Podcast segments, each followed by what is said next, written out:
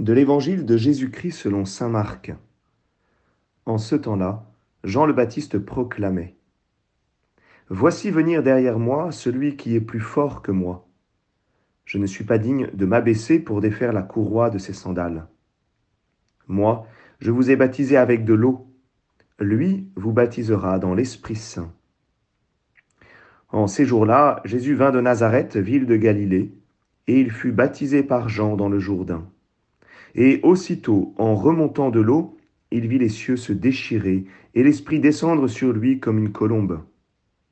Il y eut une voix venant des cieux, Tu es mon Fils bien-aimé, en toi je trouve ma joie. Acclamons la parole de Dieu.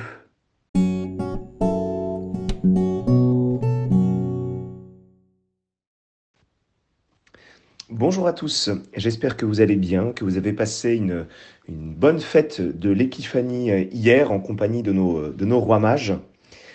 Aujourd'hui, nous retrouvons euh, l'évangile que nous avions samedi et euh, en reméditant ce texte, eh bien, c'est à nouveau cette expression il vit les cieux se déchirer qui, qui, retient mon, mon attention. Pendant, pendant tout ce temps de, Noël, nous avons, euh, médité euh, eh bien l'incarnation euh, du Verbe, le Verbe qui se fait chair, qui, prend notre nature humaine. Et tout le mystère de Noël eh bien, peut se résumer dans, dans cette expression des cieux qui se déchirent. C'est bien le ciel qui s'ouvre quand, quand le Verbe se fait chair. Alors bien sûr, à travers tous euh, les rois, les prophètes, les patriarches, euh, Dieu a fait alliance avec un peuple. Et j'allais dire, euh, les cieux commençaient à se déchirer à travers l'alliance.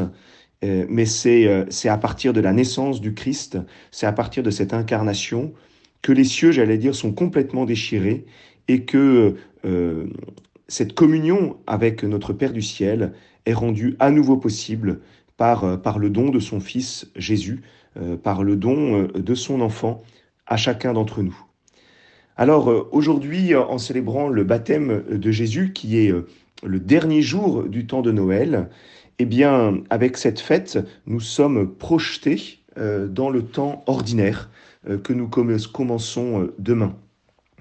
Et pour, pour ce temps ordinaire, eh bien, nous avons, nous avons justement cette expression des cieux qui sont déchirés de l'esprit qui descend pour vivre l'ordinaire de notre vie chrétienne, eh bien, nous avons euh, cette révélation que les cieux sont ouverts et que l'Esprit nous est donné.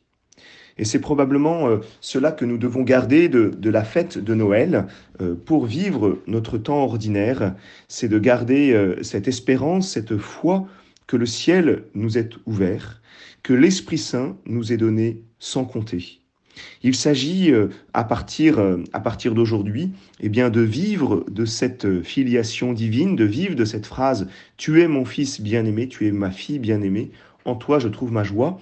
J'allais dire pour vivre tout simplement eh bien, de la croissance euh, de la vie chrétienne.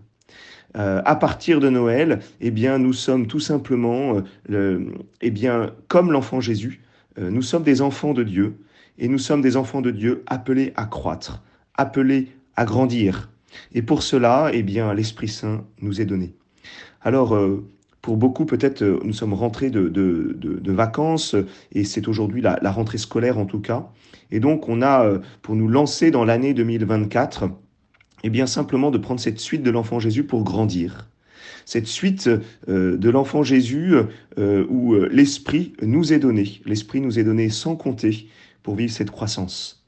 Alors euh, soyons pleins d'espérance pour cette année qui est euh, devant nous, puisque les cieux sont ouverts, puisque l'Esprit Saint nous est donné, et j'allais presque dire, il ne nous reste plus qu'à croître, qu'à croître protégé par la Sainte Famille, protégé par la présence de la Vierge Marie, euh, la présence de Saint Joseph, avec donc une grande confiance. Je vous souhaite à chacun une nouvelle fois une bonne et sainte année 2024 et une bonne croissance pour ce temps ordinaire qui s'ouvre demain devant nous.